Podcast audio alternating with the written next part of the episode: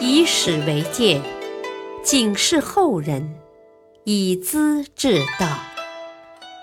品读《资治通鉴》，启迪心智。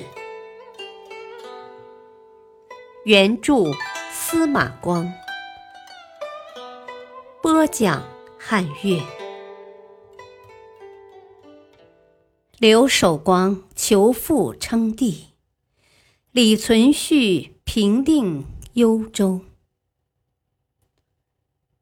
朱全忠在洛阳建立梁朝之际，北方也出了个大燕皇帝刘守光。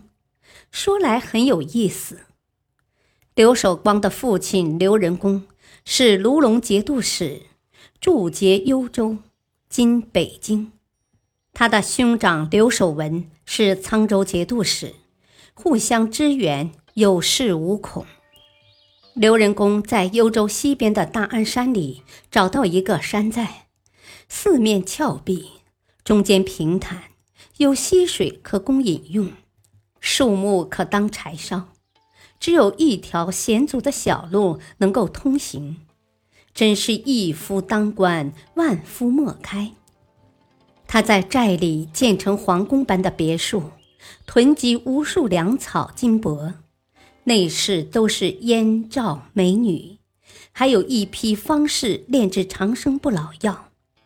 他把幽州百姓的铜钱收来，埋在山寨里，下令用粘土烧制成流通的钱币，这样不就取之不尽了吗？江南的茶叶不许入境。叫兵士采摘草木树叶当茶卖，价钱当然是真的，而且只收铜钱，粘土钱是不要的。刘仁恭有个爱妾罗氏，竟和小儿子刘守光产生了私情，关系暧昧。刘仁恭得知情形，托起大棒追赶儿子，说他禽兽不如，父子俩闹翻了脸。刘守光恨极了父亲，趁朱全忠的军队进攻幽州之机，叫部将李小喜偷袭大安山，把父亲抓住，囚在城堡里。刘守光自称卢龙刘后，向朱全忠请降。当了梁朝皇帝的朱全忠任命他为节度使，带宰相官衔儿，后来还封为燕王。不久，刘守光变得傲慢起来，荒淫暴虐，非一般人所能想象。他每次杀人，要把人放在铁笼子里，用炭火慢慢烤灼，制成专用铁丝刷，刷犯人的脸面。他看得哈哈大笑。他派人暗示附近的赵王王戎，尊称自己为上父。王戎把情况通知盟友晋王李存勖，晋王笑道：“ 也好，我们不妨给他戴上高帽子，让他自己摊台吧。”于是联合周围的六个节度使，共同写信，尊称刘守光为上父。刘守光很得意，派人告诉梁太祖。哦，别人都尊称我为上父，朝廷该给我个什么官呢？朱全忠看他狂妄愚蠢，送给河北道采访使的名义，派使者去幽州册封。刘守光在举行接受上父和采访使称号的仪式上，问及辽左：“哦，为什么没有四天和改元的仪式呢？”辽属们说：“哦，嗯，上父虽然尊贵，毕竟还是人臣，啊，怎能四天改元呢？这个仪式只有天子才有的。”刘守光一听，把朝廷的册命抢过来撕得粉碎，破口大骂：“呵呵，我的土地两千里，家世三十万，要做河北天子，谁人敢来阻挡？”上父有什么当头？立即吩咐准备天子登基的仪式。将佐们看他这样莽撞，不免私下议论。刘守光叫人在殿庭上架设一个断头闸，骂道：“哼，谁敢嘀嘀咕咕，不怕死的试试看！”部将孙贺是个耿直的人，公然站出来劝阻，说：“称帝就是树敌，立起靶子叫人打，千万干不得。”刘守光没说二话，叫人把他按在断头铡上，先割下肉来，一片片的生吃。孙贺大叫：“不出一百天，你就要灭亡了！”刘守光又用泥土堵住他的嘴，一寸一寸的把他砸碎了。第二天，他正式登基，自称大燕皇帝。改元应天，封官拜爵，和南方的大梁王朝俨然对立。晋王李存勖得知消息，大笑道：“呵呵，好啊，我该准备人马到幽州去搬去九鼎喽！”吼吼。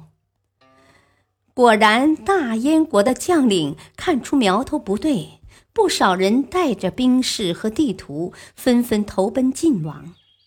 刘守光很快成了孤家寡人，他向契丹国王耶律阿保机求援，答复是说：“呵呵，我们不会跟囚禁父亲、朝三暮四的人来往。”晋王的军队打来了，刘守光要李存勖亲来幽州，就开城投降。李存勖把王府的事务交给张承业，到达幽州城下。指着刘守光的脸，问他打算怎么办。刘守光哭道：“我是刀砧板上的肉，横切直块，全凭大王裁夺了。”可怜巴巴的，当日摆弄断头铡的神器全没有了。晋王心里不忍，当即斩断一根剑杆，告诉守光。你开城吧，我保你没事。刘守光本想及时开城的，谁料他的爱将李小喜劝他不要急，等等看再说。可是李小喜却抢在前头，连夜出城求降，说城里已经鸡群力竭，刘守光还在犹豫观望，投降未必真心呢。晋王怀疑刘守光玩弄权诈，马上发动进攻，只一天功夫打破城池，把刘仁恭和他的妻妾抓到了，而刘守光却不知去向。刘守光带着妻儿想去沧州投奔兄弟刘守齐，正是残冬腊月，天寒地冻，他的腿脚受寒肿胀，迷失道路。走到燕乐县境，白天不敢见人，躲在山谷里，叫妻子注视出山，摸到一家农户讨饭吃。农户看这个女子模样特别，追问到刘守光的藏身之地，连同三个儿子一起抓住。第二天早晨，晋王正开宴会，将吏把刘守光押到面前，晋王笑道。呵呵呵，主人怎么躲避客人，跑得那么远呢？即将刘守光父子妻妾送到宾馆住下。幽州打下来了，晋王叫长书记王坚起草录部。什么是录部呢？分开来讲，录就是暴露，布是布告，合起来说，录部就是公布的告示。可是，这位执掌王府秘书大权的王坚，竟不懂得什么叫录部，把布误解为布帛，于是将平复幽州的事情写在一段布帛上，让人传为笑柄。这也算是一段喜剧插曲。堂堂的王府长书记，竟是如此浅薄无知，真个可笑之至。晋王班师回国，在这块布帛写的路簿下面，刘仁恭父子身披枷锁，沿途示众。刘仁恭夫妇直向刘守光脸上吐口水：“哼，逆贼！你破家败国，连累我们，真不是个东西。大军到达行堂，赵王王戎为晋王摆酒接风，希望见见太师刘守光的面。晋王叫人除下刘仁恭父子的枷锁，请来同桌饮酒。刘仁恭向赵王下拜，王戎也答礼回拜，赐给鞍马衣服和酒食，一直送到边境，表现了宽厚博大的风度。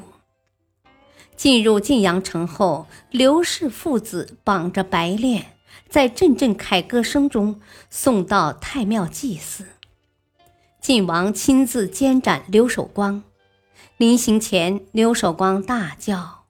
呵 呵我死而无怨，只是叫我不投降的李小喜反而没事，心里不平啊！晋王召取李小喜来对质，李小喜怪眼圆睁，喝骂道：“ 你像禽兽一样私通父亲的小妾，也是我来教的吗？”晋王大怒：“你这个无赖！”竟敢这般猖狂！叫人把李小喜拖下去斩了。刘守光又说：“，我会骑马射箭。大王要建立帝王事业，何不留下我来为你出力呢？”他的两位妻子祝氏和李氏当面斥责道：“皇上，事情到了这步田地。”你想活着又有什么意思呢？他俩面不改色，伸出脖颈接受刀斧的斩击，而刘守光却嚎哭哀泣，不成人样。刘仁恭被送到代州，他跪在李克用的墓前，先被刺穿心脏，取血祭奠，然后斩首。只因他曾多次得到李克用的帮助，最后竟要叛变称雄，李存勖不忘复仇，才这样干的。从此之后，晋王成为北方的盟主，统有河朔一带，和梁朝分庭抗礼了。感谢收听，下期播讲阿保机。北塞称帝，韩延辉辅佐契丹。敬请收听，再会。